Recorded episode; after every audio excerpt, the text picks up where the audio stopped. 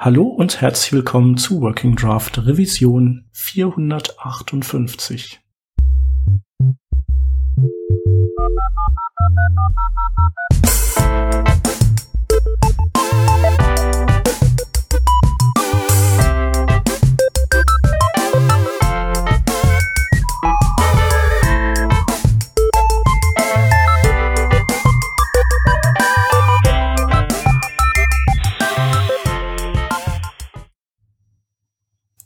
Wir sind heute zu viert, aber bevor ich die äh, unsere unser Lineup sozusagen vorstelle, ähm, als allererstes mal ein großes Dankeschön an den Fraco, unser neuester Patron.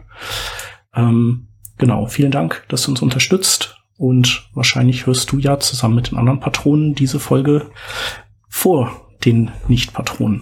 Genau, so wenn ihr da auch Bock drauf habt, schaut mal bei patreon.com slash workingdraft vorbei und wenn ihr unsere Arbeit okay findet, dann könnt ihr da mal einen Euro in den Hut werfen oder einen Dollar. Genau, und im Gegenzug posten wir so Rohschnitte und äh, Skip-Sticker und noch viele andere Sachen. Das dazu. Ähm, genau, wir sind zu viert. Aus dem Team haben wir einmal den Hans. Hallo. Ich bin der Shep und dementsprechend haben wir zwei Gäste. Und das wäre zum einen die Priyanka und zum anderen der Tobias. Hallo. Hallo. Hallo, Tobias hier. Schön, dass ihr dabei seid. Ihr wart ja noch nicht bei uns im Podcast. Ähm, und deswegen die Frage, ob ihr euch mal ganz kurz vorstellen wollt. Ähm, erzählt, was ihr tut und macht. Wer möchte loslegen? Priyanka, du? Ja, mhm. gerne. Hallo zusammen, mein Name ist Priyanka. Ich arbeite bei der Adesso als Senior Software Entwicklerin. Äh, ich habe mittlerweile sechs Jahre Erfahrung im Frontend-Bereich Tobi und ich arbeiten zusammen in einem Team. Wir entwickeln coole Sachen mit Cypress und ich freue mich heute auf unser Gespräch. Ja, cool. Ich bin Tobias, Tobias Struckmeier. Ich arbeite auch bei Adesso. Und ähm, wie Priyanka sagte, wir arbeiten im Team. Äh, ich bin im Moment Teamleiter bei Adesso und ich mache eigentlich schon seit über 20 Jahren oder seit 20 Jahren jetzt so Webentwicklung, vorher so mit PHP und Fullstack und JavaScript habe ich schon immer gemacht und geliebt. Und die letzten fast vier Jahre, ähm, jetzt bei Adesso, habe ich gedacht, okay, ich konzentriere mich mal rein auf das Frontend-Thema ähm, oder rein auf das JavaScript-Thema. Backend machen wir auch mit Node.js. Und ja, ich habe dabei Cypress äh, auch kennen und lieben gelernt und freue mich dann jetzt schon sehr, das hier auch nochmal mit euch erörtern zu können. Genau, ihr habt es schon gesagt, das ist das Thema für heute. Äh, Cypress, ein Testing-Werkzeug, ähm, das wir öfter mal erwähnt haben, auch so zusammen mit anderen, aber wo wir eigentlich noch nie eine Schwerpunktsendung zu hatten.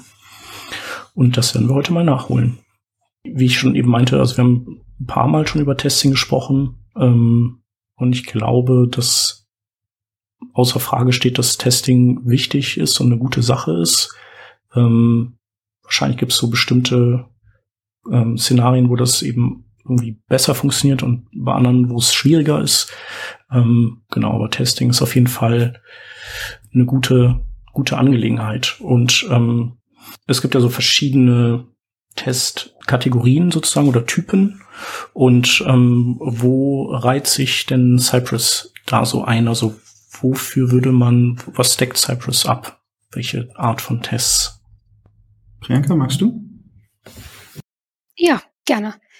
Cypress ist für die End-to-End-Tests da. Eigentlich da sind, wie du das schon sagtest, wir haben diese Testing-Pyramide. Und allerunterste steht da Unit-Tests. Die sind schnell und einfach. Testet man einfach, wie eine Komponente funktioniert. Da mag, mag man alles anders oder, oder nicht. äh, danach kommen die Integ Integrationstests. Da testet man eine oder andere Komponente zusammen. Mehrere Komponente kann auch mehr als drei oder fünf, egal, sein ja, die testet man dann alle zusammen und so sind dann die äh, Integrationstests. dann kommen wir zu dem End-to-End-Test. Die, die kosten einfach meiste Energie zu schreiben, weil die sind ja groß. Da testet man die ganze Applikation und da, da kommt nach alles. Das, der Frontend, der Backend, der Datenbank, ja, da kommt dann alles drin. Da, die sind die End-to-End-Tests und die sind die wichtigste, weil damit testen wir alles. Mhm. Genau, und da, da wäre Cypress angesiedelt, ne? Genau. Ja. Und damit macht man dann halt so dieses klassische End-to-End-Testing, ne? Und Cypress hat da noch ein paar Spezialitäten. Ich glaube, da kommen wir dann später nochmal drauf. Ja, auf jeden Fall. Vielleicht noch vorab die Frage, ist Cypress äh, ähnlich wie Jest auch von irgendeinem großen Player? Also ist das irgendwie so ein auch ein Facebook-Tool oder ähm, woher kommt das? Tatsächlich nicht. Das ist, ähm, also es ist auch eine Firma, die da äh, noch mit hintersteht. Ne? Das ist unter Cypress.io. Ähm, aber das ist tatsächlich äh, eine Open Source Software. Ähm, die kann man völlig kostenfrei nutzen. Ähm, und das ist äh, auch eine sehr gute, aktive Community, die dahinter steht, sehr hilfsbereit. Ähm, und die haben einem den Einstieg auch sehr, sehr einfach bereitet. Und ähm, das, wo man nur bezahlen müsste, äh, wäre, wenn man dann deren Plattform benutzt, wo dann äh, die Tests bei denen ablaufen. Äh, da muss man natürlich auch den, den, den Zugriff dann irgendwie nach außen irgendwie ermöglichen für die. Ähm, Gibt es auch nochmal Wege drumherum, aber das ist so das Prinzip. Und dann läuft das da und hoch parallel und äh, am Ende plumpst dann nur noch mein äh, Reporter raus und ich musste aber nichts weiter dafür einrichten bei mir. Mhm. Und das ist das, äh, das Businessmodell, was sie haben, um halt ähm, solchen Ansprüchen da Genüge zu tun. Ja. Ja, das hat man. Aber der Rest ist Open Source, frei nutzbar. Vielleicht ähm, ganz kurz mal noch ähm, auf dieser Testpyramide aufbauend. Also ja, äh, Priyanka, du sagtest es ja, ähm, unten sind die Unit-Tests, ne, da testen, testet man irgendwie, ich weiß nicht, im Frontend vielleicht, ob irgendeine Business-Logik, äh, Backend würde man es genauso machen, ob irgendeine Business-Logik sich genauso abbildet innerhalb meiner, meiner sozusagen abgeschlossenen Software-Komponente. Und wenn man dann aber äh, sozusagen auf die höchste Ebene geht und Ende zu Ende testet oder Ende zu Ende so rum testet, ähm, dann, dann bedeutet das ja, äh, dass man praktisch die, die komplette Integration mit beispielsweise, wenn ich mich einlogge, wird auch eine E-Mail versendet oder etwas ähnliches oder wenn ich mich registriere. Ähm, das wäre dann sozusagen äh, das Abtesten von so einem Ende zu Ende ähm, Test oder wie? Ja, das kann man als äh, eine End-to-End-Test nennen. Aber im Cypress, da gibt auch eine Möglichkeit, wenn, wenn man nur der Frontend testen will, kann ich auch meine ganze Backend mocken, weil erstmal, wenn ich in, einfach für äh, Frontend-Test schreiben möchte, kann ich meine Backend mocken und lasse ich dann nur mein Frontend testen. Aber mhm. die äh, echte End-to-End-Tests sind immer, wenn ich alles teste. Wenn da irgendwelche Probleme in meinem Backend sind, dann möchte ich auch wissen, dass da ein Problem ist. Deswegen, mhm. das ist wichtig, dass die ganze Applikation wird getestet. Ja. Ich glaube auch dieses äh, einfach zu erkennen, warum das wichtig ist, ne, das ist, glaube ich, so ein, ein Thema, ähm, was, was häufig vielleicht auch außen vor gelassen wird. Man sagt, okay, ich muss da so viel Zeit für aufwenden oder so. Und dann denkt man sich, ähm, ich lasse das lieber sein. Ähm, aber zu erkennen, dass es wichtig zu wissen, wenn irgendwo an einer äh, Stelle sozusagen etwas in, in einer Integration oder halt in einer integrativen Umgebung ähm, kaputt geht und das dann aber halt auch äh, wirklich von A bis Z praktisch durchspielen zu können, so ähm, äh, da, da setzt wahrscheinlich dann, dann Cypress an, ist das richtig? Äh, ja, das ist auf jeden Fall richtig. Okay, ähm, was sind denn so aus eurer Sicht so ähm, die, die sozusagen die größten Pain Points bei Ende-zu-Ende-Tests? Also wo muss man am meisten sozusagen äh, ja äh, dran arbeiten oder was tut so weh daran? Ich, vielleicht bevor wir darauf eingehen, ich habe noch ähm, so ein bisschen was ähm, warum ich das eigentlich machen will. Ne? Ähm, äh, einmal halt, ich, ich teste das halt voll durch, ne? ähm, von vorne bis hinten. Das ist deshalb wichtig, weil es halt das realistische Ergebnis ist. Ne? Also wirklich das, was der User später erlebt, habe ich nur in dieser Art von Tests, nämlich diese ganze Anwendung. Und ähm, inklusive Browser, inklusive Datenbank, Backend, alles. Ähm, und das führt natürlich auch zu einer hohen Testabdeckung. Ne? Also weil ich wirklich alles an Code, was irgendwo in diesen Aktionen involviert ist, damit äh, wirklich durchlaufe und abteste. Und das ist insofern dann eine sehr gute Aussage darüber, wie das Erlebnis des Benutzers am Ende sein wird. Und ja, ähm, ja du, du fragtest, warum das halt wehtut, ne? Ähm, halt ein, einer der Punkte ist halt, ähm, dass wir heutzutage halt so hochdynamische Web-Applikationen haben. Ne? Also früher hat man äh, ja auch so End-to-End-Tests schon gemacht. Ne? Da gibt's Tools für. Ähm, entweder sind es teure Bezahltools oder es ist irgendwie Selenium. Und ähm, ich weiß nicht, ob ihr dann schon End-to-End-Testing viel betrieben habt ähm, oder ob die Zuhörer das gemacht haben. Aber das dauert meist nicht lange und dann holt man sich blutige Finger. Ähm, weil irgendwie das Web hat sich halt auch weiterentwickelt und Selenium ist halt mal entstanden, als es so diese Request-basierten Seiten gab. Dann gab es halt mal so ein bisschen JavaScript, Glitzer drüber und dann hat das alles noch gut funktioniert. Aber äh, heutzutage hat man da ja meist so hochdynamische SPAs oder ähm, irgendwie sehr anspruchsvolle Webseiten und damit auch Daten, die, ähm, die von von verschiedenen Quellen geladen werden, äh, alles asynchron und irgendwie plumpst das zu einem undefinierten Zeitpunkt im Frontend alles zusammen und die Anwendung steht. Ähm, und da ist mit Selenium halt oft ähm, in meiner äh, in meiner äh, Erfahrung so gewesen, dann baut man halt irgendwelche Waits ein, ähm, um darauf zu warten und zu hoffen, dass jetzt auch wirklich schon alles da ist und das geht mit Cypress dann halt auch ein bisschen besser. Ja.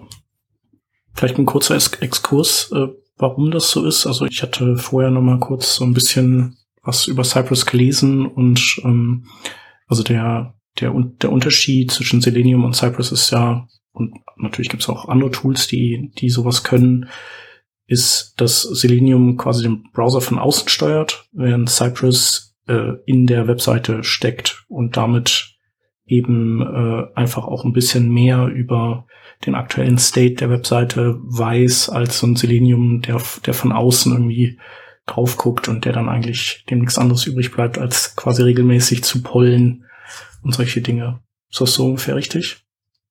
Ja, absolut.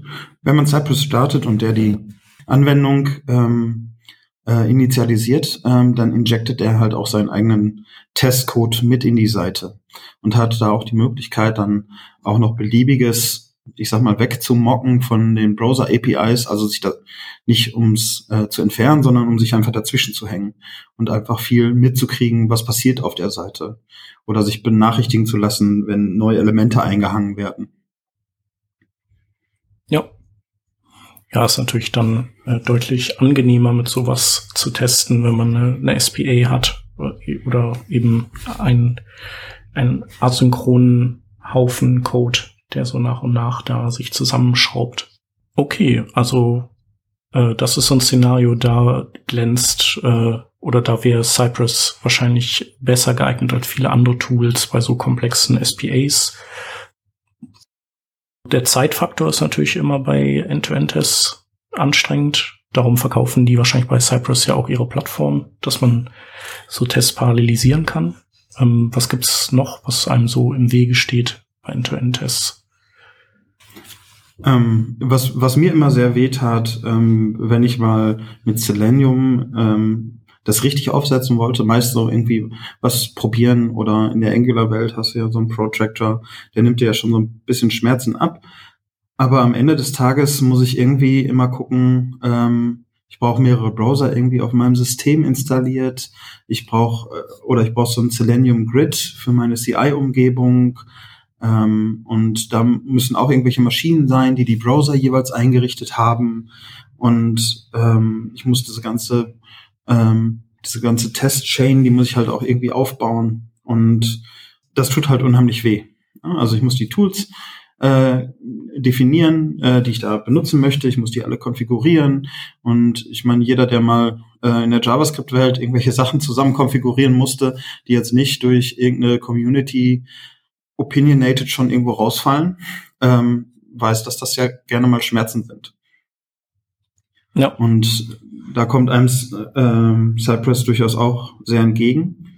Ähm, es macht, ähm, er hat einfach so, so ein paar Dinge inkludiert, ähm, die man dann nicht mehr einrichten muss.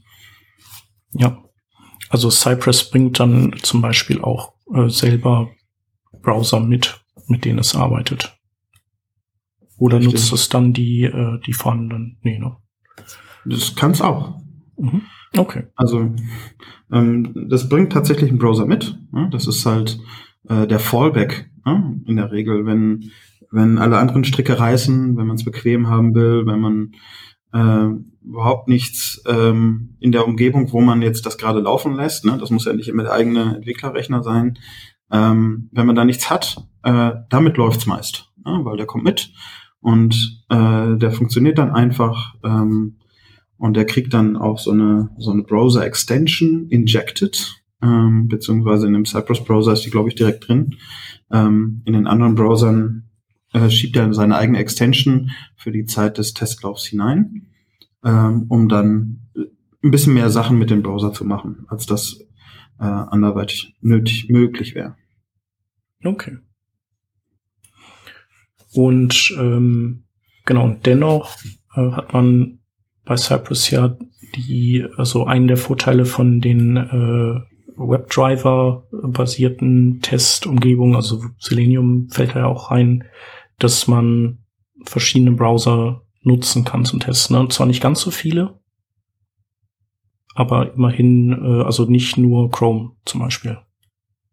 Ja, ähm, Priyanka, mach du.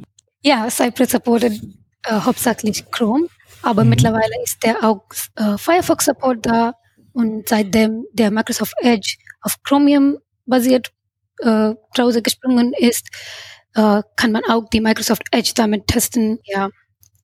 Ja. Okay. Und das macht er über diese Extensions dann, die, also, die der dann sozusagen da reinlädt. Richtig, der benutzt keinen Webdriver mehr. Mhm.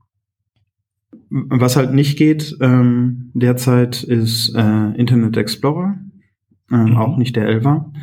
Ähm, das, ähm, da gibt's zwar einen Merge-Request, aber der wird, denke ich, nicht mehr seinen Weg in Cypress finden, weil das, der Tod des Browsers näher ist als die Schmerzen, die man für die, den korrekten Support hätte.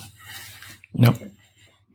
Genau. Und wie ist das mit, äh, mit WebKit oder Safari? Gibt's da irgendwie? Gibt's da was?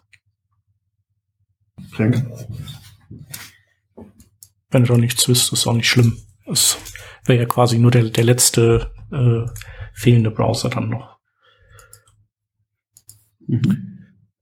Hm, vielleicht, wenn man, wenn man jetzt mal absieht davon sozusagen, was wir jetzt schon erwähnt haben, was Cypress ähm, dann kann, wie würde sich das denn dann anfühlen, sozusagen, wenn man da, wenn man da anfangen würde, Tests zu schreiben? Also ich sag mal, von Jest wäre es ja so, ich lege meinen Testfile an und schreibe da einfach äh, meine Test, einfach in Anführungsstrichen die Test-Suite runter. Ähm, wie würde das bei Cypress ablaufen? Ja, bei, bei Cypress halt auch nicht anders, als du es auch kennst. Ähm, Cypress kommt halt mit einem Testing-Framework, äh, das ist äh, Mocha, und einer Assertion Library, das ist Chai. Für die Kombination mhm. hat man sich da entschieden, ist da also auch sehr opinionated erstmal. Ähm, es gibt zwar auch Wege, Jest da einzubauen, wenn man das möchte. Ausprobiert selber habe ich das aber noch nicht, weil ich den Mehrwert noch nicht so ganz äh, für mich da drin gesehen habe. Und ähm, äh, man hat dann halt auch eine ähnliche Dateistruktur, wo man dann seine Tests ablegen kann, äh, hat auch mhm. solche Describe-Blöcke, wie man sie aus Jest kennt, die It-Blöcke, die dann die Tests repräsentieren und before each und, und so weiter.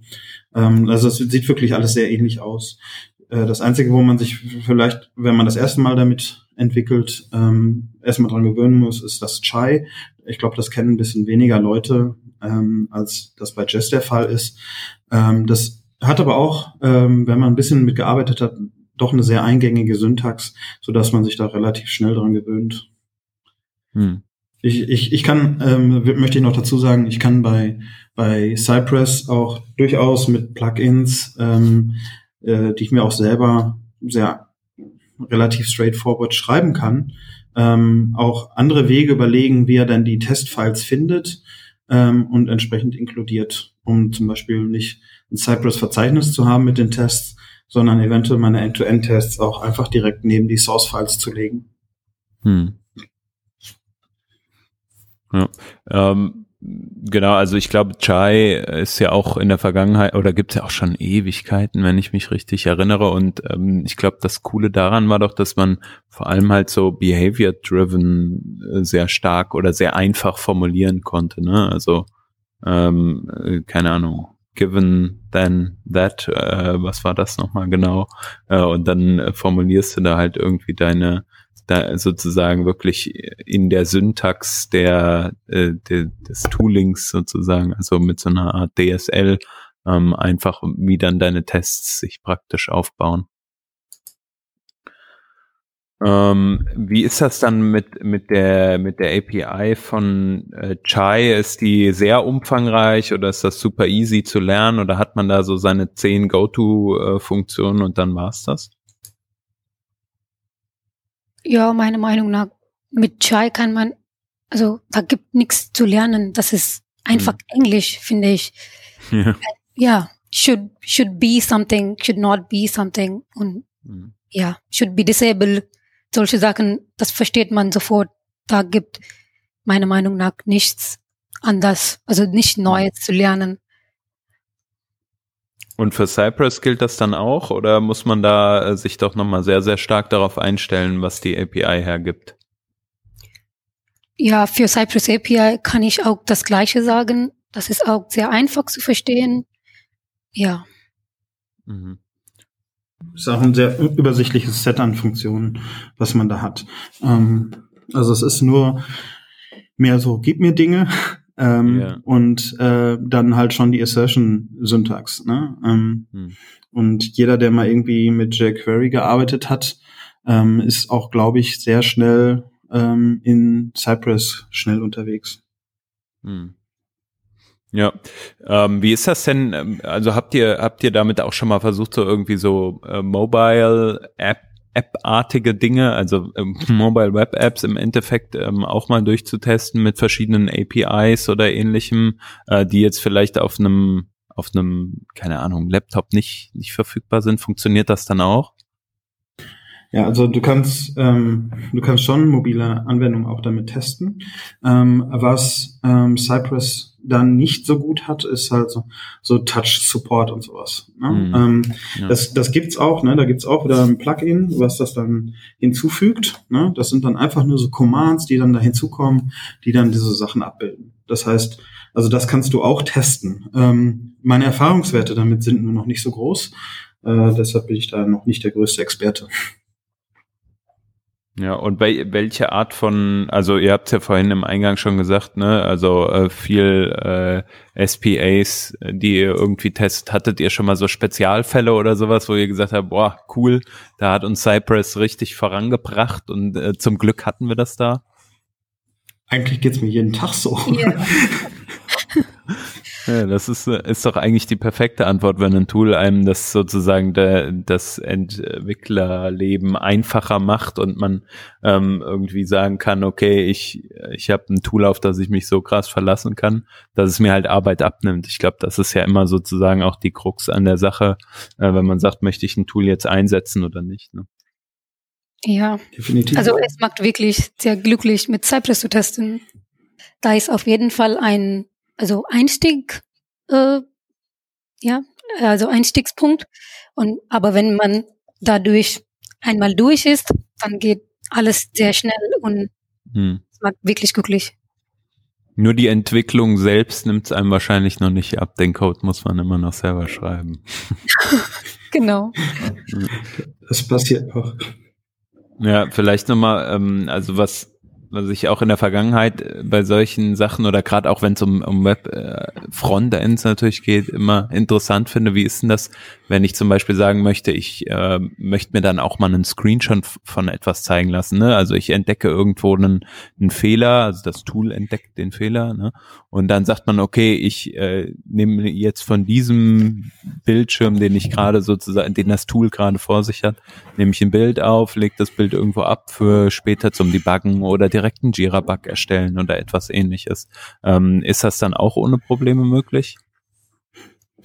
Es ist tatsächlich sogar eine ähm, meiner Lieblingsfunktionen an Cypress.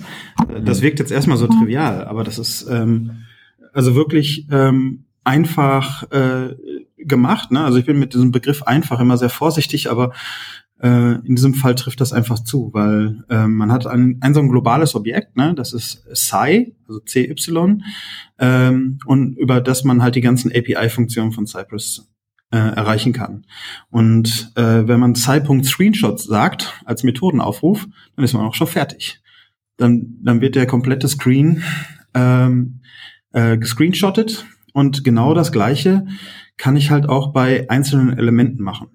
Also ich habe dann meinen Selektor äh, über sci.get, wo ich mir dann äh, ein Element irgendwo aus dem DOM aussuche und äh, dann auch mit einem mit einem verketteten Befehl Punkt Screenshot wieder sagen kann, mach mir mal einen Screenshot, aber bitte nur von dem Element.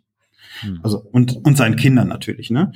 Und ähm, das ist halt wirklich eine sehr schöne Funktion, äh, worüber man ähm, viele Bedarfe abdecken kann. Ne? Ähm, sei das eventuell, möchte der Designer äh, am Ende nochmal irgendwie sehen, wie sieht denn jetzt die gesamte Anwendung aus?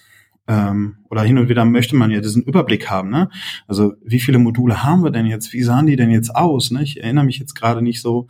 Ähm, oder wenn man irgendwie was Tiefgreifendes verändert hat, ähm, ist das ja schön, wenn man nach so einem Testrun vielleicht auch mal gucken kann, okay, wie hat sich das überall auf meine Seite ausgewirkt? Und dann kann ich einfach solche Screenshots erstellen.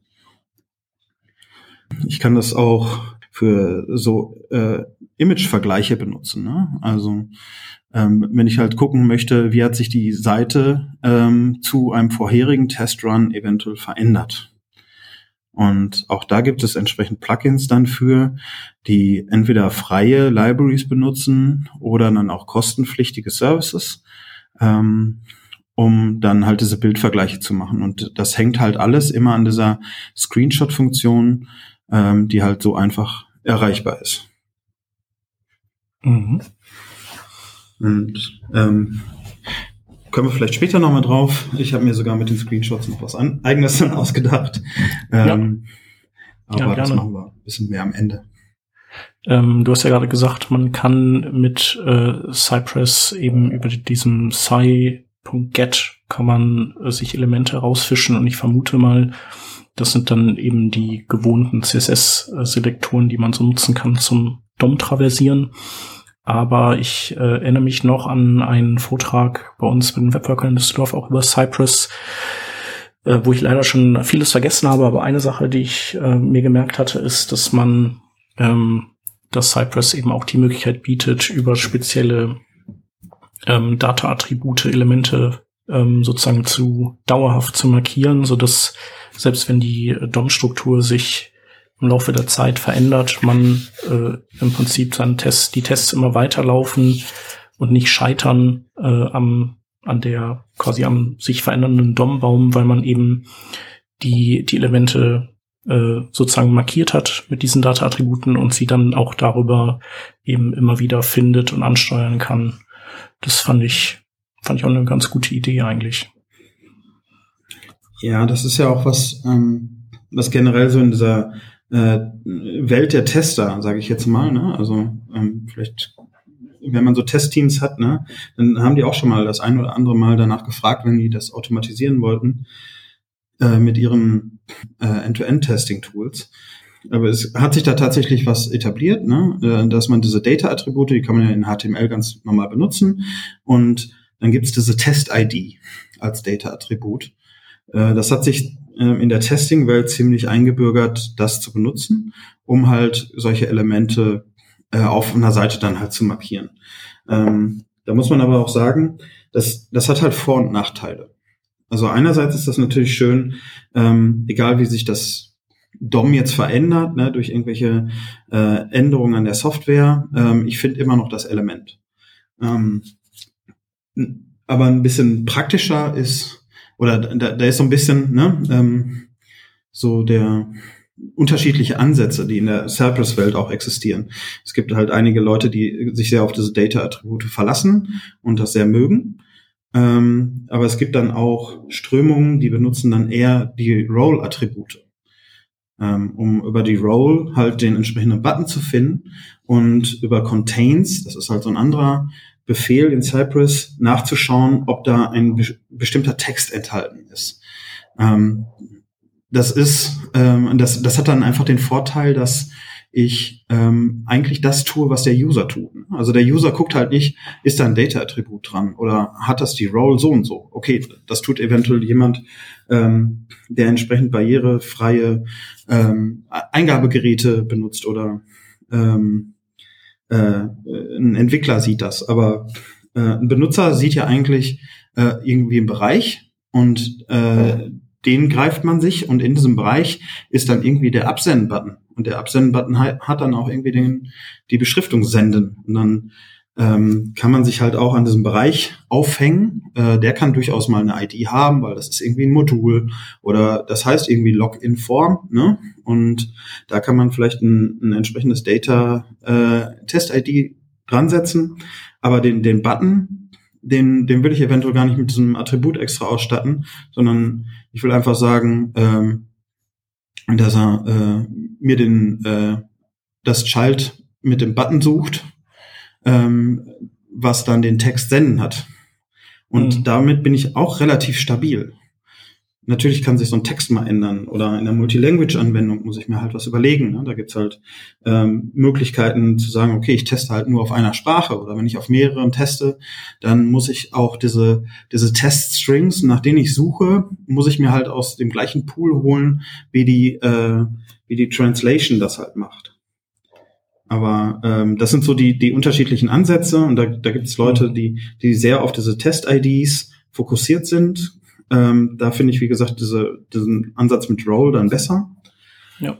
Na, der, ähm, der leitet an oder unterstützt natürlich äh, das, also ein, ein semantisches Programmieren und vor allem, äh, dass man, dass man in Semantik halt nichts kaputt macht. Also ist natürlich auch cool, ja. Ja.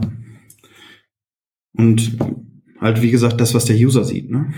Also mhm. sehr stark ist immer so dieser Fokus, ne? Was macht der User? Wie verhält sich der User? Ja.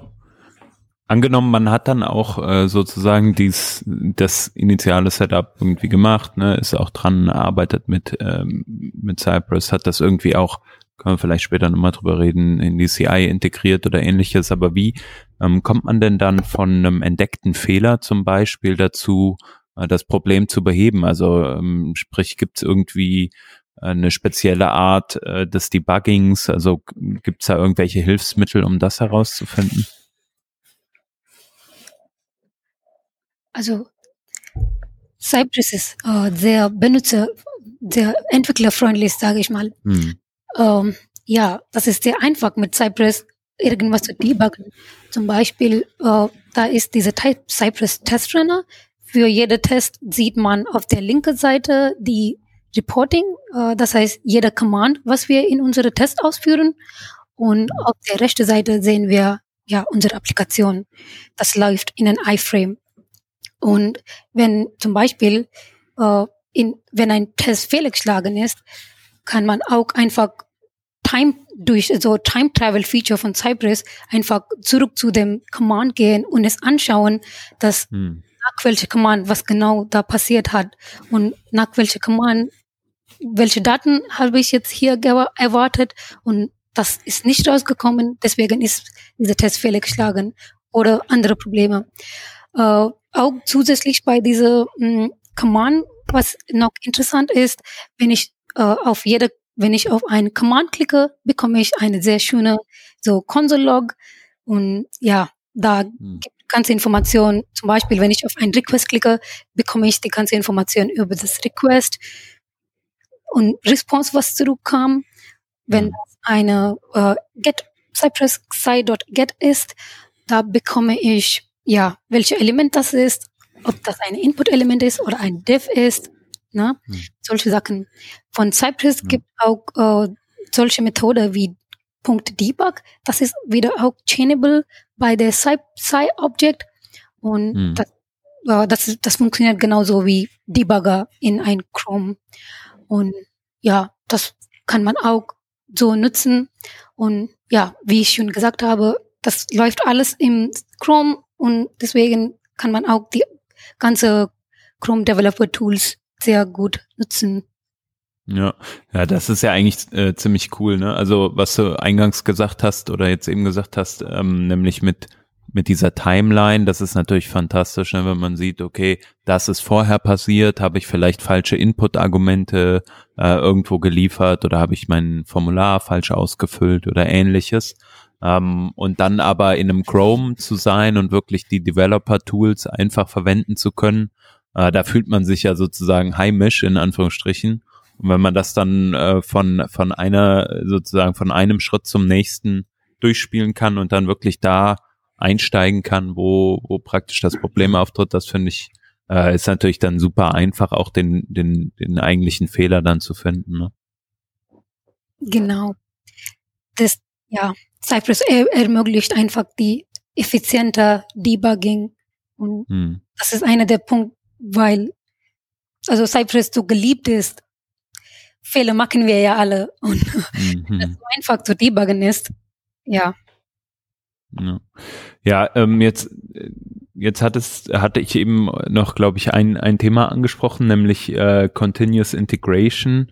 Ähm, also wenn man jetzt sagt, man hat vielleicht, man möchte vielleicht nicht diese Oberfläche, von der du jetzt eben gesprochen hast, und man möchte das nicht über Cypress IO beispielsweise nutzen, ähm, habt ihr Erfahrung gesammelt damit, wie, wie man das zum Beispiel jetzt in einem, in irgendeinem Container auf AWS oder ähm, bei in der Google Cloud oder ähnlichem laufen lassen kann und das mit seinem eigenen CI-Tooling verbinden kann? Habt ihr sowas schon mal gemacht? Ja, eigentlich täglich. Ähm, äh, ähm, also in jedem Projekt, ähm, wo, wo wir reingehen, ist, ist halt das erste, okay, wir müssen diese, diese Builds automatisieren, äh, wir brauchen Tests, wir müssen Tests, Testautomatisierung haben und das ist Mist einer der ersten Schritte, die man dann einrichtet, äh, die man dann tut.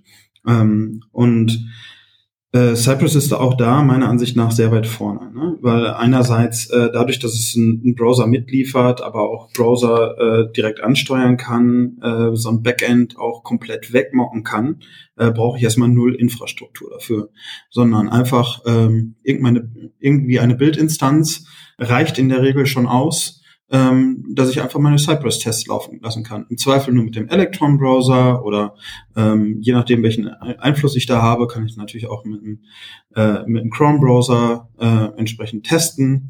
Und Cypress bietet ähm, unheimlich viele Rezepte, äh, also Rezepte in der Community, auch in der Do Dokumentation, die äh, bisweilen äh, überragend ist, ähm, wo einfach für jedes CI-System schon Beispiele sind, wie man das da einrichtet, wie man das konfiguriert. Es gibt Images, die Cypress installiert haben, Node.js und alle nötigen Browser, die man benötigt, so dass man eigentlich äh, einen, einen sehr kleinen Footprint hat, um den man sich noch kümmern muss. Und in der Regel ist das einfach nur, ja, Cypress muss installiert werden.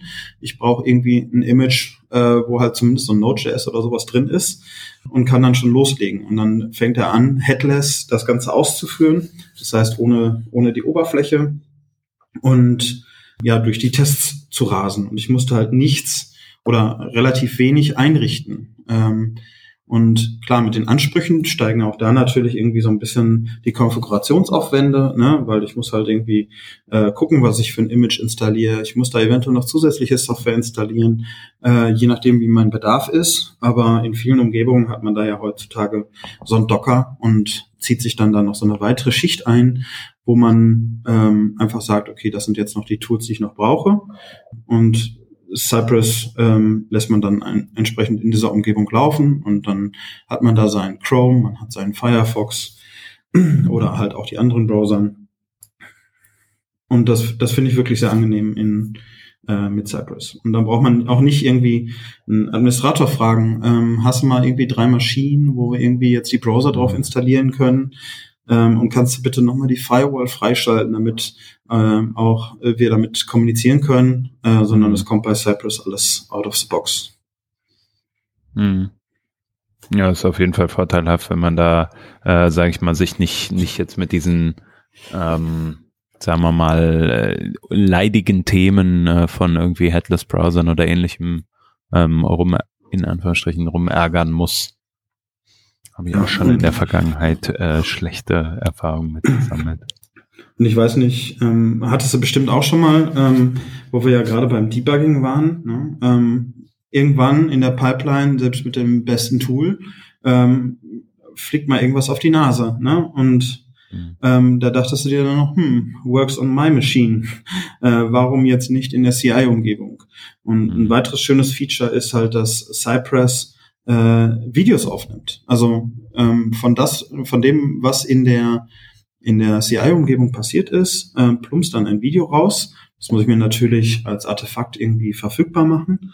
Aber dann kann ich nach dem Fail auch mal äh, mir das einfach angucken und abspielen. Ähm, und ich sehe dann, sehr oft schon, was da passiert. Ne? Ähm, weil ich habe auf der linken Seite immer noch die, die Schritte von meinem Test, die da passiert sind und auf der rechten Seite meine Webanwendung in diesem Video.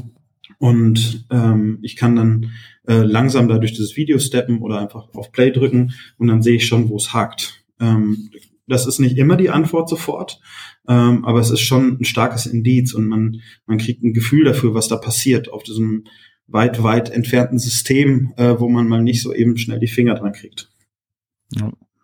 Ja, auf jeden Fall ähm, tolle Vorteile.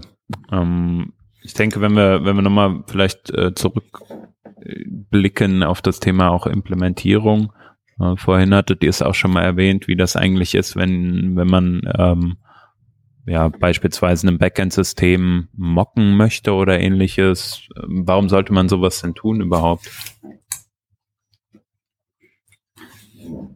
Ja, ähm, das ist halt, wenn du nicht, ähm, nicht den kompletten Stack testen möchtest. Das ist dann so ein bisschen so dieser ähm, Frontend-Integrationstest. Ne? Also alles, was im Frontend ist, möchte ich ähm, als Frontend-Entwickler ähm, dann verifizieren können, ne? dass das noch alles so tut, wie das spezifiziert war. Und äh, ich möchte mich dann vielleicht einfach darauf verlassen, in dem Moment, ähm, dass die API-Tests, die das Backend macht und eventuell äh, so ein Contract, so ein Contract-Based Testing, ähm, ich weiß nicht, ob ihr das Thema schon mal hattet, aber dass äh, in dem Rahmen das einfach definiert ist und ich da durch die meisten Integrationsprobleme mit dem Backend schon abdecken kann. Äh, aber warum will ich dann nicht das Ganze testen, äh, wie, was ich ja durchaus oder was wir anfangs als, als Vorteil äh, genannt haben, ist, ich möchte so eine End-to-End-Test-Suite, also auch mit Cypress, dauert die lange, bis die durchgelaufen ist, ne? weil da viele Systeme betroffen sind. Eventuell müssen irgendwelche Datenbanken zurückgesetzt werden und das dauert immer seine Zeit. In meinem Entwicklungsflow stört mich aber sowas. Ich will irgendwie einen Merge-Request stellen und ich will dann wissen, ist der noch in Ordnung? Macht er was kaputt oder kann ich den einfach mergen? Und da ist es dann natürlich schlecht, wenn irgendwie so ein Testrun vier, fünf Stunden dauert. Ähm, das wäre sehr schmerzhaft. Und so ein rein Frontend-Test, der läuft dann eventuell, wenn man alles weggemockt hat, in 15, 20 Minuten, je nach, nach, nach Größe natürlich seiner Testsuite, wesentlich schneller durch.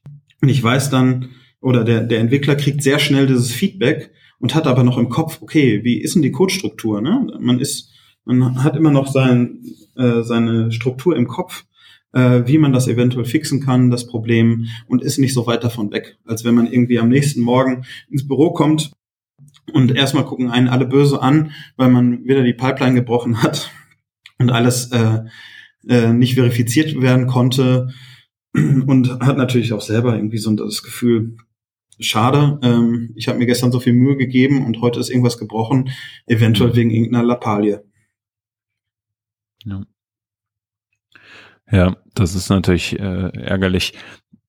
Ihr, ihr habt ja jetzt schon die Erfahrungen gesammelt auch, die, die wir vielleicht ähm, manchmal äh, noch sammeln müssten oder so, aber vielleicht habt ihr so ein paar Fallstricke, ich weiß nicht, Priyanka, vielleicht aus deinem Alltag, die wirklich doof waren sozusagen, Fehler, die man vielleicht öfter macht. Ähm, hast du da, hast du da irgendwie so Beispiele, die, die dir in der Vergangenheit passiert sind und wo du, wovor du uns warnen kannst oder so? Äh, ich hatte bei Cypress Test hatte ich meistens Schwierigkeiten mit einem Element zu finden. Äh, das macht aber dieses Cypress äh, Selector Playground einigermaßen einfacher, aber ja, das ist nicht immer genug. Das ist einer der Probleme, aber wie kann man damit umgehen, ist, äh, Tobias hatte schon ein bisschen über, also wie kann man mit Roles testen, hatte, hat er ein bisschen erwähnt. Hm. Dafür ist eine Utility Library, das, äh, das ist diese Testing, äh, Testing Library, DOM Testing Library äh, von Kinsey, Kinsey Dodds. Äh, da ist auch eine Cypress Testing Library. Das ist damit eine Cypress Wrapper dafür. Da sind diese Utility Methode zum Beispiel wie Get by Role, Get by Test ID, mm. by Title. Das macht das alles so leichter und damit kann man so schnell testen. Äh, ja, das ist einer der Punkte. Andere ist, äh, ich glaube, manchmal sind die Tests sehr flaky. Zum Beispiel, mhm. äh, wie, äh, wie das schon erwähnt war, die Applikationen sind sehr dynamisch und viele Sachen passieren, die sehr asynchronous sind. Mhm. Irgendwas aufpoppt oder weggeht, solche Sachen können passieren. Und am Ende, ich möchte testen, dass X-Request, für X-Request habe ich ein Response bekommen und von X-Request habe ich so ein Array von fünf Elemente bekommen und die habe ich als Cards auf der Seite gezeigt. Und wenn ich einfach versuche, diese Card-Elemente zu zugreifen, das geht manchmal nicht, weil es kann sein, dass manchmal eine Request hat länger gedauert als gedacht. Cypress, äh, in Cypress wartet eigentlich für jede Get Call äh, bis vier Sekunden bei Default. Es kann sein, aber es dauert länger.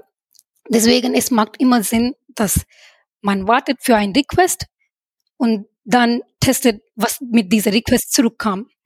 Das finde ich auch sehr wichtig. Das macht äh, zum Beispiel die Flaky Requests äh, so kann man mit Flaky Requests umgehen.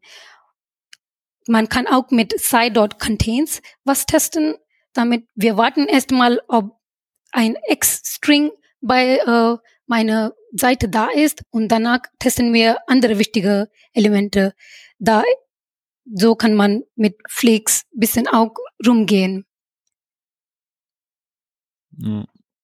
Cool. Also ein, ein Learning auf jeden Fall immer, immer warten auf die, auf die Requests, die noch nicht angekommen sind. Genau. Definitiv. Ja. Ähm, vielleicht auch nochmal ein, ein weiteres Thema, und das ist vielleicht auch so ein bisschen so eine Überleitung, ähm, wenn Leute das erste Mal Cypress benutzen. Ne? Ähm, ich meine, der erste Moment ist dann immer, äh, total super, weil, ähm, oh, das war ja leicht einzurichten und ist nach zehn Minuten erledigt. Oh, mein erster Test läuft schon, jetzt macht Spaß. Aber dann ähm, entwickelt man halt so ein bisschen weiter und eins, eins der Learnings, die ich erst selber mir erarbeiten musste, ähm, weil ich natürlich wie jeder Entwickler faul nicht die Doku lese, ist, dass man erstmal die Ausführung, das Ausführungsmodell von Cypress verstehen muss. Ähm, weil man hat diese ganzen Zeitpunkt-Get-Befehle ähm, und äh, die Assertions und sonst was, die man sich in seinem Test darunter schreibt und fängt dann ir an irgendeinem Punkt an, wie man das vielleicht in anderen ähm, Test-Tools macht, so ein if einzubauen. Ne? Also if Element so und so jetzt den Wert hat, dann mach doch jetzt bitte noch das hier. Oder dann teste halt äh, folgende Werte ab. Und das will man in Cypress nicht tun. Das liegt einfach daran, dass ähm, Cypress so eine, so eine Chain of Command hat oder Chain of Commands.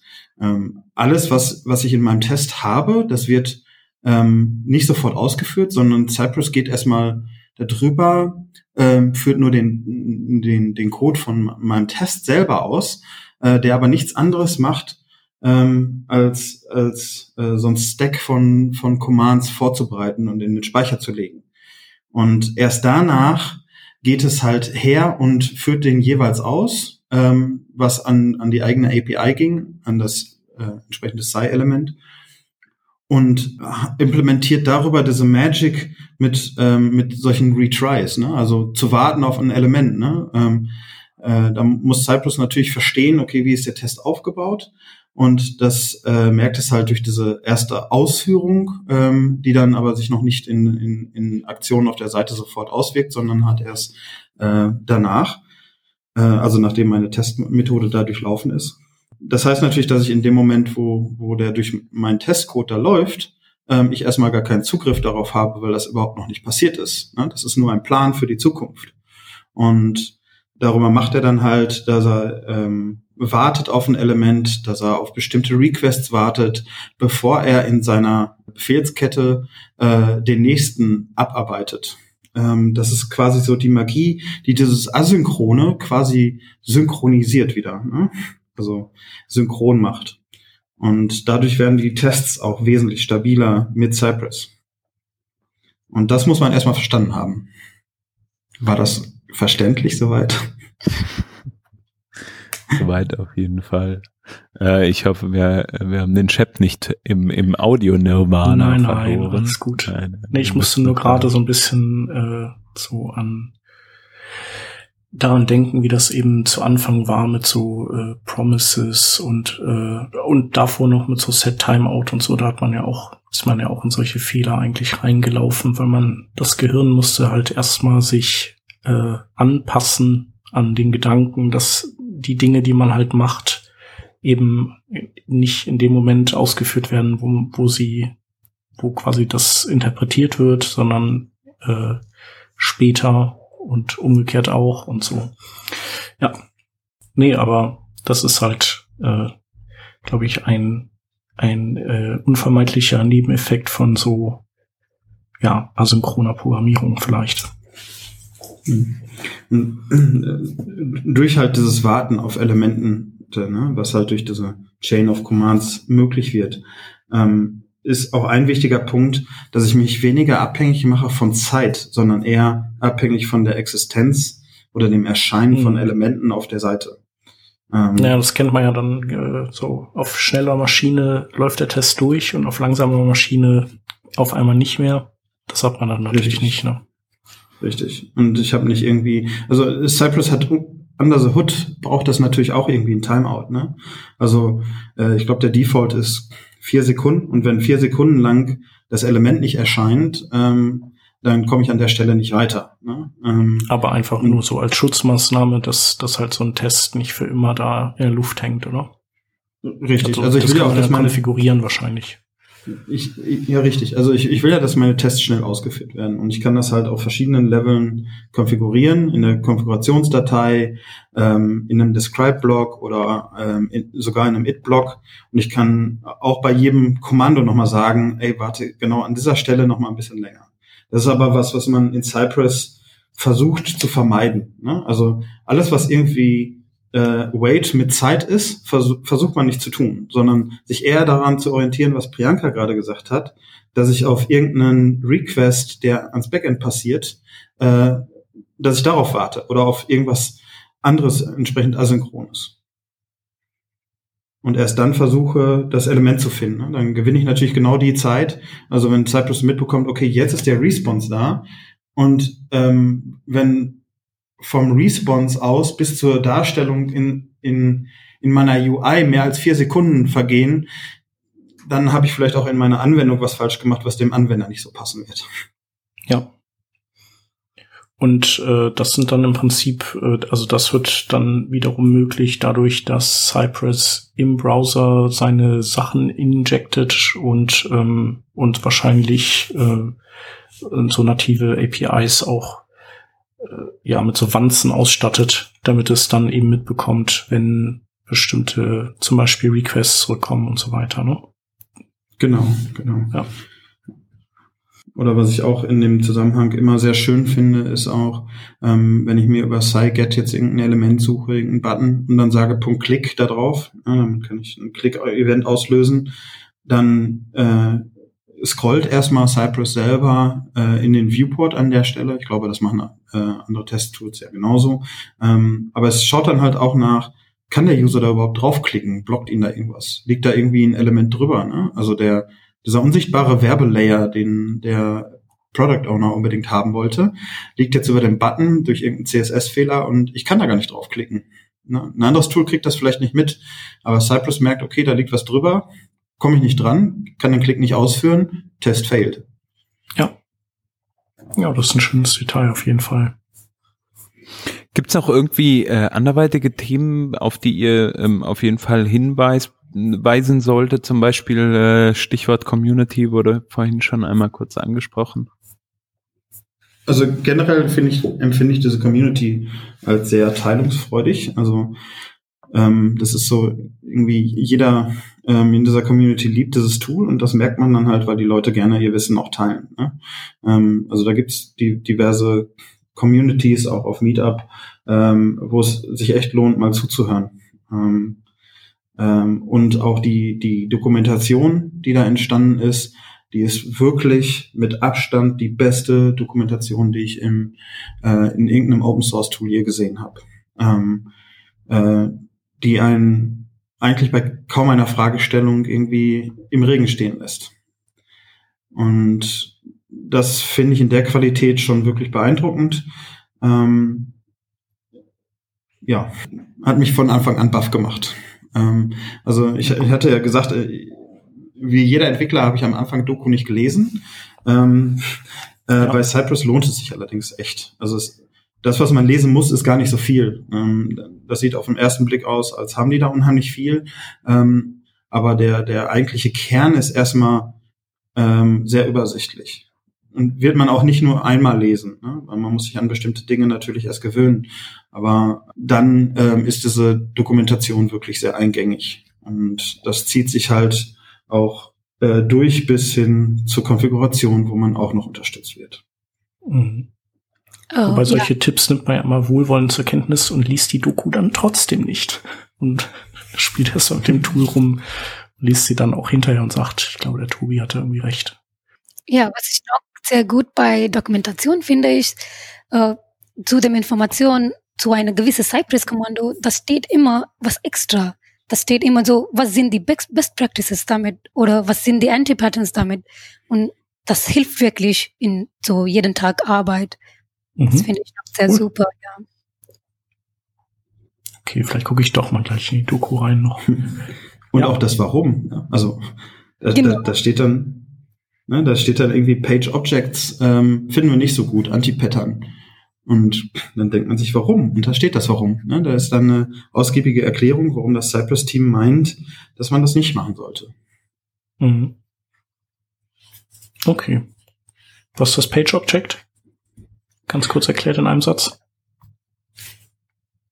Ähm, ja, Page Object Pattern ist einfach, ähm, ich mache mir so eine, so eine Helper-Klasse, die meine, meine Seite repräsentiert, ne? Ähm, äh, um zum Beispiel zu sagen, ähm, die Navigation möchte ich gerne mir holen, um darauf weitere Operationen zu machen, dann muss ich jetzt nicht irgendwie einen Selektor schreiben, um das zu holen, sondern habe halt deskriptiv, was weiß ich, Get Navigation und ich kriege das entsprechende Element davon zurück.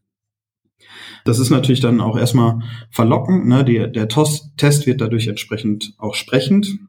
Und ich kann natürlich danach irgendwie die Navi Navigation darunter ähm, komplett ändern und muss nur noch diese eine Methode anpassen und ähm, das Element wird gefunden.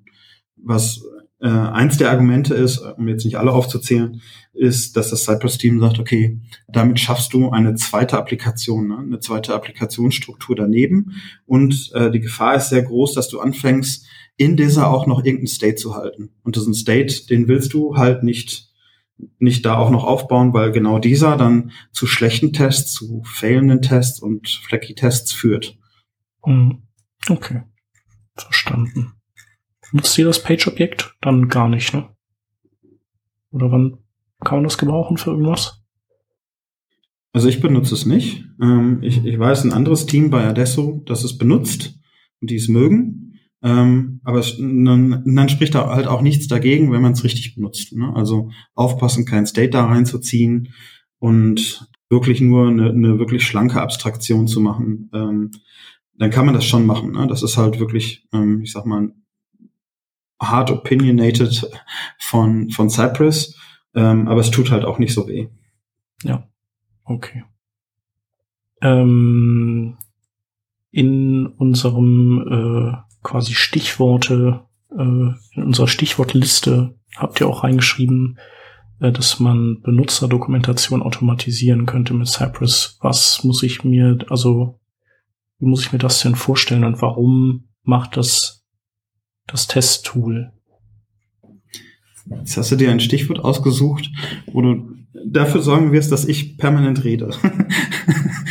ja, das ist tatsächlich, als ich mit Cypress halt äh, länger gearbeitet habe, kam mir irgendwann so dieser Gedanke, so, Mensch, wenn ich da Screenshots machen kann, ähm, weil auch gerade in einem Projekt die Anforderung kam, äh, ich brauche so ein, so ein Online-Benutzerhandbuch, ne? wo ich dann auch Screenshots habe und ähm, eventuell habe ich ähm, ja auch noch mal eine gedruckte Ausgabe, die ich dann den Anwendern zur Verfügung stellen muss.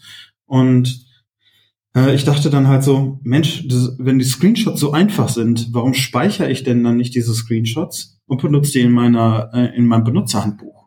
Okay, also quasi um kurz dazwischen zu quetschen, das ist jetzt nichts, was so die Cypress-Macher sich gedacht haben als einen Anwendungsfall, sondern das ist eher was, was du oder eben äh, ihr als Team oder vielleicht auch andere äh, sich überlegt haben, also so eine Art ein bisschen Zweckentfremden des Tools für diese Zwecke, richtig? Äh, jein. Also ja, so fing es natürlich an. Ja. ähm, ähm, aber ähm, ich habe da ein bisschen weiter darüber nachgedacht und äh, dachte dann auch, Mensch, ähm, wenn ich jetzt ähm, meine Dokumentation schreibe, okay, dann habe ich meine Screenshots, die ich dann irgendwie aus meinen End-to-End-Tests bekomme. Warum mache ich das denn nicht so, dass ich so ein Markdown-File schreibe, in, in dem ich halt äh, Cypress-Tests einbette? Und dieser Cypress-Test entspricht dann entsprechend dem, was in meinem Kapitel, in meiner, äh, in meiner Dokumentation gerade beschrieben wird. Und gleich äh, ähm, in dem Zuge erstelle ich auch einen Screenshot, den ich wiederum in dieser Dokumentation verwende. Und gleichzeitig habe ich eine Validierung dafür, äh, dass das, was da beschrieben ist, auch immer noch so mit meiner Implementierung funktioniert, mit meiner Anwendung.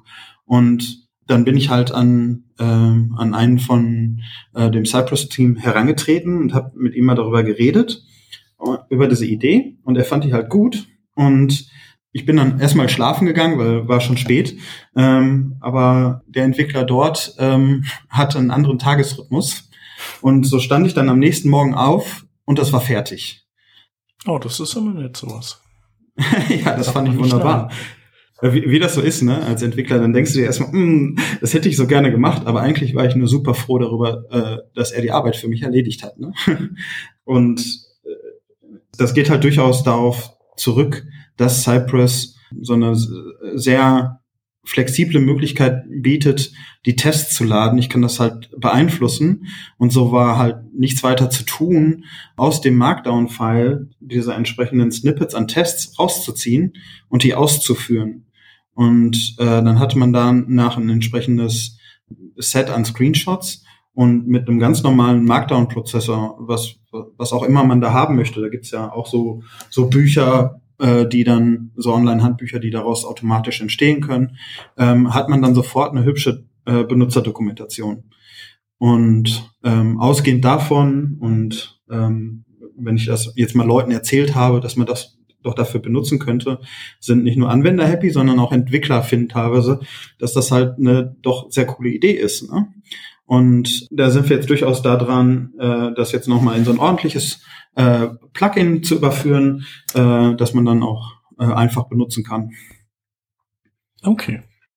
Äh, so ein bisschen ist das halt angekommen in dieser Cypress-Welt. Ja. Ja, cool. Ja, die Vanessa, die äh, hier aus dem Team, die hat doch auch hier so ein äh, Testing-Podcast. Ähm, vielleicht ist das ja auch ein, ein cooles Thema dafür. Ich werde das mal, ich werde das mal an sie weiterreichen. Genau, dann könnt ihr das noch mal vertiefen. Ja, wunderbar. Das heißt also, äh, Cypress ist ziemlich gut, macht viele Sachen, äh, löst die sehr elegant und ähm, macht auch Freude und ist gut dokumentiert.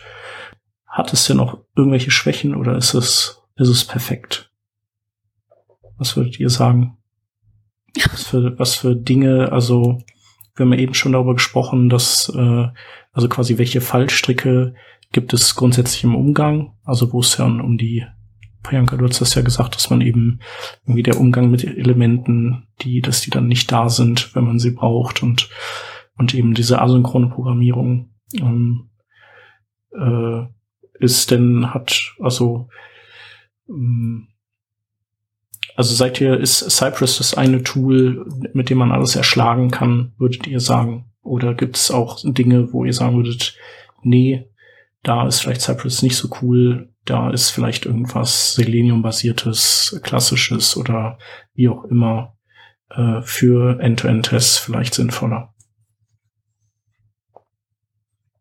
Ja, da sind ja einige Punkte. Äh, ich, glaube, wir haben auch die ein bisschen schon angerissen. Äh, zum Beispiel wie Browser Support. Browser Support ist nur für Chromium-basierte Browsers und Firefox jetzt. Das heißt, da gibt kein Support für irgendwas wie Safari oder IE11. Da, da gibt sehr wenig Support dafür. Das heißt, wenn jemand mit IE11 testen möchte, da gibt keine Möglichkeit gerade. Und ja, äh, ist auch die Downloading und Uploading von Files ist auch nicht so schön. Da sind einige Rezepte äh, da, da auf der Webseite, aber mhm. ja, nicht Prozent weil, weil, weil dann im Prinzip der Speicherndialog vom Betriebssystem aufgehen würde und man, man dann raus ist aus der Nummer, zum Beispiel, ne? Mhm. Genau. Ja, und auch mit Cypress kann man nur mit so ein Tab testen. Das heißt, wenn man mit Multiple Tabs das testen möchte, das ist, das kann man nicht machen, aber auf jeden Fall kann man das testen, dass zum Beispiel mit dem, also dass äh, diese Tab wurde aufgerufen mhm. oder sowas. So kann man machen. Äh, ja, da ist auch mit Cypress diese Load- und Performance-Testing ist auch nicht möglich, weil Cypress, also wie gesagt, unsere Applikation läuft in ein iFrame und mit einer Cypress-Applikation, die zeigt, wo die, wie die Kommando aussehen und so weiter. Das heißt, Cypress hat auch eine eigene Overhead. Das sind eigene Events von Cypress, die unter der Haube laufen.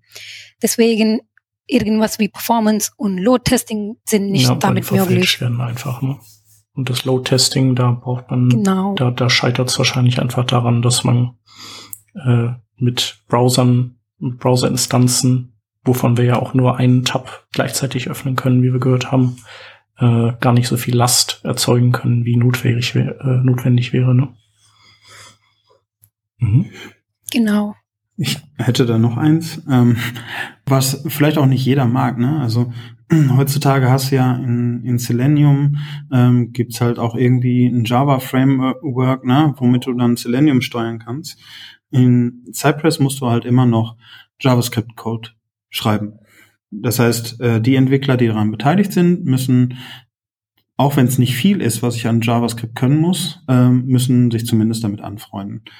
Ähm, ich kann gerade so bei Java-Entwicklern äh, die meist glücklich machen, wenn ich so ein, so ein TypeScript noch äh, mit da reinwerfe, was ich halt auch dazu installieren kann.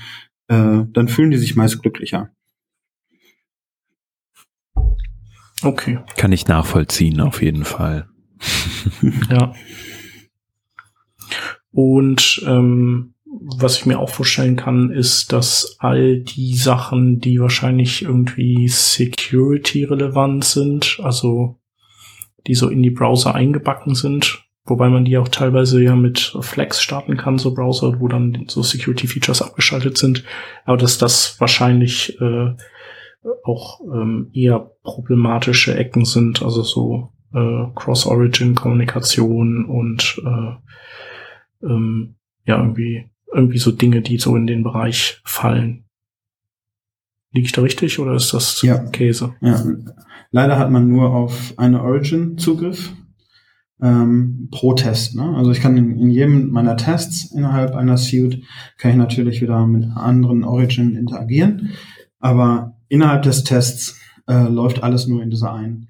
Das heißt, wenn ich äh, dann sowas habe wie ähm, so ein Single Sign-On ähm, in so einer Firma und ich habe jetzt meine Anwendung und die leitet mich zu zentraler-login.com und der kommt dann irgendwann wieder eingeloggt zurück, dann kann ich genau diesen Prozess nicht abbilden. Das kriege ich mit Cypress alleine ähm, nicht hin, wenn ich über die Oberfläche gehe, weil ja dieser Testcode selber in, in dem Browser liegt und gehe ich zu dieser anderen Seite, kann er das da, äh, injectet er das da nicht mehr und kann das da nicht ausführen. Was man da machen kann und was man tut, ist entweder man, man stubbt sich das. Da, da gibt's mit äh, auch entsprechende Framework-Funktionen, damit man äh, was mocken kann in der Richtung. Ähm, oder aber man implementiert sich noch äh, eine, eine Helper-Funktion Cypress-seitig, die dann in einem Node-Kontext ausgeführt wird, die äh, darauf wartet, ähm, dass dieser Login durchgeführt werden soll. Die geht dann selber zu diesem Remote-Service hin, ähm, führt quasi den, den Login durch und gibt dann nur noch den Token zurück. Ähm, und macht quasi diesen, diesen Login einfach hintenrum einmal und dann ist die Anwendung aber auch initialisiert. Mhm. Okay. Genau, also das Problem da ist halt wenig, ist dann weniger, dass man, dass man den Login nicht debuggen kann, sondern dass man ihn einfach einfach, äh, dass man ihn dann nicht durchführen kann, generell. Ja, weil er auf einem anderen Origin stattfindet. Genau, und da gibt's dann na natürlich Leute, die sagen, ja, aber dann ist das ja nicht ein ganz realistischer Test. Ne? Mhm. Und da frage ich mich dann halt auch immer, okay, muss ich das jetzt unbedingt testen? Ne? Ähm, ich meine, so eine Integration, die ist ja auf irgendwelchen Standards beruhend und wenn ich das halt einmal entsprechend durchgetestet habe, dass das funktioniert, äh, kann ich auch davon ausgehen, dass das weiterhin mit meiner Anwendung funktionieren wird. Ich habe da natürlich nicht die hundertprozentige Sicherheit. Wenn ich aber dann wirklich so primäre Use Cases habe, die, die mir dann eventuell auch so wichtig sind, dann kann ich ja auch immer noch parallel zu einem anderen Tool greifen, ähm, was das dann vielleicht direkt macht. Was vielleicht nicht äh, all die anderen tollen Features von Cypress hat, aber vielleicht diesen Case dann ganz gut abdeckt. Und warum sollte ich den dann nicht eventuell auch nochmal äh, getrennt ja. davon ausführen? Ja, ich denke, das macht wahrscheinlich eh Sinn, äh, je nachdem, also wenn, wenn man viel, viel testet und komplexe Anwendungen hat, dann auch vielleicht eben verschiedene Tools für verschiedene Schwerpunkte einzusetzen macht man ja, ja, so wie man die Testing-Pyramide hat, dann wird die eben auch noch mal seitwärts aufgeschnitten oder so. Ja. Mhm. Und ähm, vielleicht nur so Interesse halber, warum kann, warum kann Cypress sein diesen Code dann auch bei fremden Origins nicht injecten? Also das, also das machen, was es bei meiner eigenen Seite macht. Warum geht das nicht? Weißt du das? Ähm, nee, ich weiß es nicht. Priyanka, weißt du das? Nee, das weiß ich auch nicht, leider. Ist auch nicht so wichtig. Ich habe noch nicht den Source Code von Cypress gelesen. Ja. Also nur Teile. Ja. Aber da war ich noch nicht. Nee, nee. Das macht man ja auch eher selten. Ich lese ja auch nicht mal den Source Code von den meisten Seiten, die ich besuche als Webentwickler. Und wer weiß, was da alles an furchtbarer Code drunter ist oder auch manchmal an schönen Code, den ich nie zu Gesicht kriege. Das ist richtig. Ja. Es gibt aber noch einen ganz ähm, schönen neuen Trend oder einen ganz spannenden neuen Trend. Und zwar ist das das Component Testing mit Cypress. Okay. Ähm, das ich nicht unerwähnt lassen möchte. Ähm, und zwar geht es wirklich darum, ähm, man hat ja irgendwelche Frameworks heutzutage, wie irgendwie React, Angular, Vue, Svelte, wie sie alle heißen. Und man macht sich ja heute sehr schnell irgendwie so ein Designsystem, hat bestimmte wiederverwendbare Komponenten und die möchte man ja auch testen. Und da nimmt man ja heutzutage Jest für, da hattet ihr letztens auch den Tim. Und äh, Cypress ähm, will diese Aufgabe teilweise auch übernehmen. Also ähm, um halt äh, Komponenten schnell zu testen. Und das, was Cypress an der Stelle dann tut, ist mit, äh, mit dieser Erweiterung diese ganze Initialisierung dem Entwickler abzunehmen von, ähm, kann man sich so ähnlich wie bei Storybook äh, vorstellen, ähm, diese Komponente zu initialisieren und dann die entsprechenden Klicks darauf auszuführen. Ähm, und einfach im Browser zu testen, losgelöst von meiner Gesamtanwendung. Kann man sich natürlich fragen, wieso nehme ich dann nicht Jest und will das benutzen? Und das ist halt auch wieder so, ich, ich biete dem Entwickler einfach die Möglichkeiten, nicht nur einen echten Browser zu haben, sondern ähm, an der Stelle auch zu debuggen, wie ich das von Cypress kenne. Halt mit diesem Time Traveling, Debugging. Ähm, ich habe die äh, normalen Dev-Tools, die ich benutzen kann. Und so, so toll ich Jest finde, äh, manchmal fehlen mir diese Dinge, um einfach mal gerade zu verstehen, okay, was ist da gerade passiert? Und wenn ich dann mit Cypress diesen Test laufen lassen kann und wenn der failt, einfach danach gucken kann, okay, wie war denn der Status in dem DOM und was passiert genau an dieser Stelle, äh, dann ist das für mich zumindest ein Mehrgewinn. Ähm, ich habe das noch nicht viel gemacht, aber ich, ich halte das für eine ganz spannende äh, Entwicklung, ähm, die man auf jeden Fall auch noch beobachten sollte. Ja.